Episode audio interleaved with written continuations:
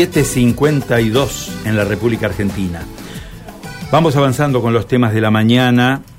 Eh, hoy decíamos tempranito, eh, estamos en, un, en, una fecha muy, muy especial. Eh, estamos en un nuevo aniversario del fallecimiento de Marianela Brondino. La tenemos presente, su caso conmovió a Santa Fe, su caso marcó un antes y un después. Está en línea Graciela, su mamá. Graciela, es un gusto saludarla, muy buenos días, gracias por atendernos. Hola, igualmente para mí. Buen día. Valoramos siempre eh, en su vida eh, todo lo que usted ha hecho y todo lo que ha luchado para llegar al esclarecimiento de un caso que parecía que no tenía destino, parecía que tenía, tenía futuro de archivo, ¿eh? y gracias a su tarea, a su lucha, a su, a su recorrido por, por donde, por donde uno puede imaginar y por donde uno no puede imaginar, se logró el esclarecimiento de este caso que ha sido resonante en su momento, ¿no? Sí, gracias a Dios se logró después de eh, casi 12 años de lucha sacar un expediente que estaba archivado y, y llevarlo a buen puerto, ¿no? Y en este momento los dos responsables, porque así lo determinó la justicia, están presos eh, uno en Coronta y otro en Las Flores. Eh, hubo mucho tiempo, mucho, la verdad que hubo momentos en que pensé que, que no iba a lograr nada, pero, pero bueno, este, nunca bajé los brazos, este, y gracias a Dios lo conseguí. Han sido muchas las marchas, han sido muchas las sueltas de globos, hemos estado año a año recordando eh, la memoria de esta niña, eh, porque realmente cuando uno valora todo lo acontecido en torno a la historia de Marianela, habla de una niña, ¿no? Estábamos, una joven que probablemente en, la flor de la vida, en el mejor momento de su vida, se vio sorprendida por dos malvivientes, por dos cobardes que la atacaron de una manera salvaje eh, y, y, la apartaron de nuestros días para siempre, ¿no? Eso, eso es realmente increíble. Y la lucha suya y de su familia porque sabemos que las pérdidas en su familia también la han marcado, ¿no? Exacto, sí, Marianela era una, una mujercita maravillosa, la verdad que este era una persona extraordinaria y bueno, un día cualquiera este se fue a trabajar y y dejándome sobre la mesa unas lanas para que le empezara un suéter y no volvió nunca más. Eh, siendo atacada por una moto que los días anteriores en el barrio había estado haciendo desastre también y nadie hizo absolutamente nada hasta que terminaron matando a Marianela.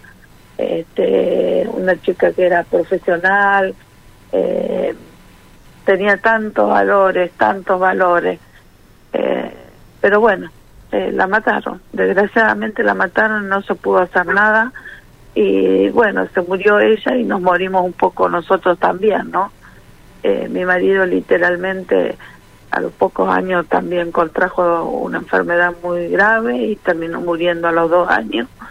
Y bueno, y con, con mi hijo sobrevivimos como podemos.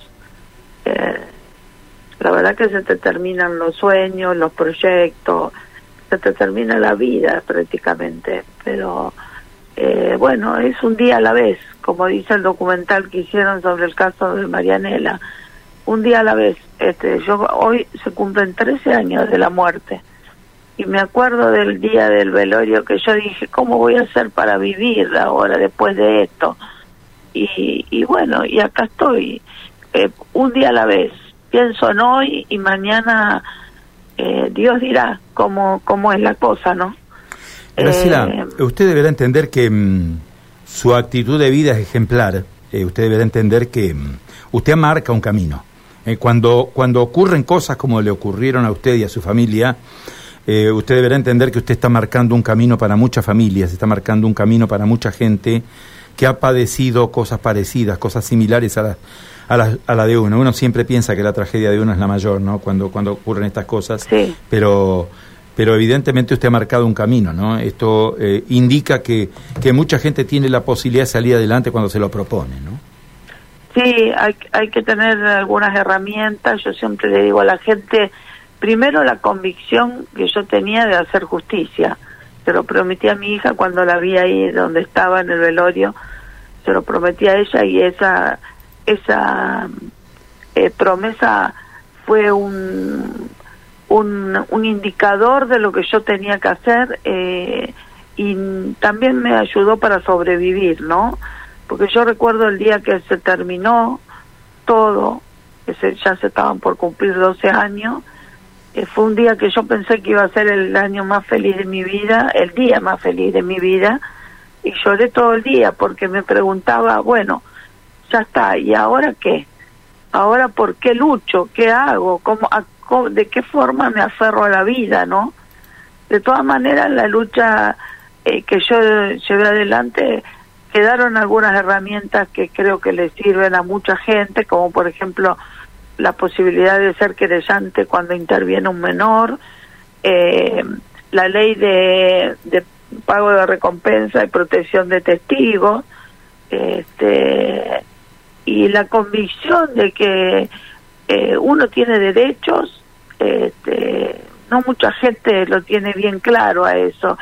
El derecho principal que uno tiene es el derecho a la vida y a mi hija se lo sacaron y a nosotros un poco también y bueno, yo luchaba por eso y no tenía ningún problema en ir a golpear las puertas que, que necesitaba, eh, con la convicción de que ellos me tenían que dar explicaciones a mí, yo no tenía por qué pedir disculpas por ir a, a pedirles que cumplieran con su deber. Este, por supuesto no toda la gente lo puede hacer porque muchas personas le tienen tienen, no sé, ven un político y, les da miedo, bajan la cabeza.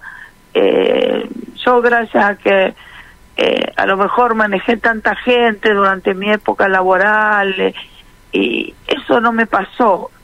Este, sí me pasó que muchas veces yo sentía que que tendría que abandonar porque no iba a conseguir nada, que era como pretender atajar un tsunami con la palma de la mano, ¿no? pero gracias a Dios, eh, cuando me pasaban esos reveses, eh, a lo mejor lloraba todo el día y al otro día me levantaba y me sacudía y seguía adelante.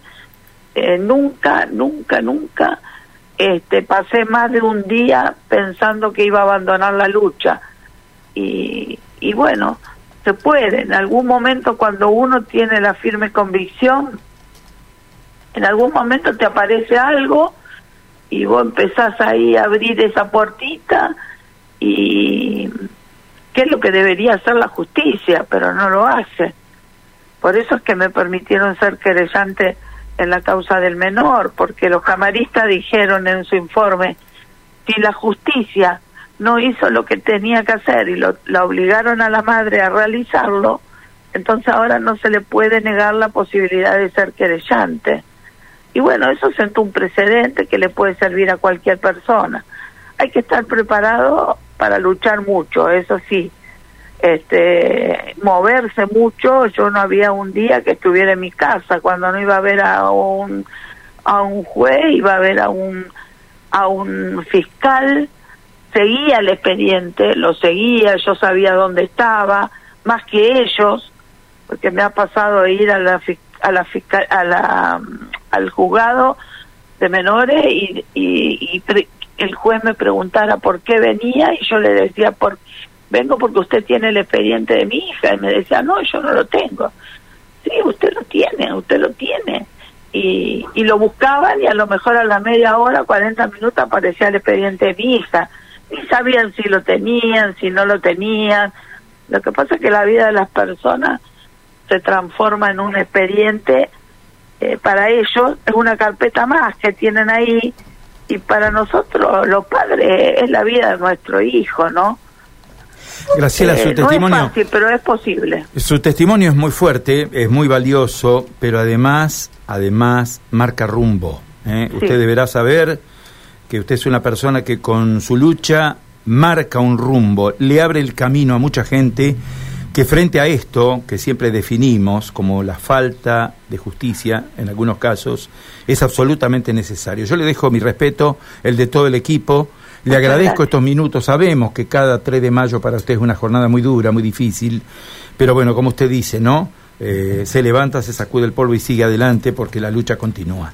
Eh, Graciela, muchísimas gracias y para nosotros también la memoria de Marianela este, es permanente. ¿eh? bueno, les agradezco a ustedes porque fueron una parte fundamental en mi lucha. Sin ustedes yo no lo hubiera logrado. Así que los quiero a todos un montón porque me acompañaron en todos estos años y les mando un beso a todos. Adiós, muchas gracias. Adiós. Adiós. Graciela Brondino la mamá de la joven Marianela Brondino, cobardemente atacada en un intento de robo por dos motores.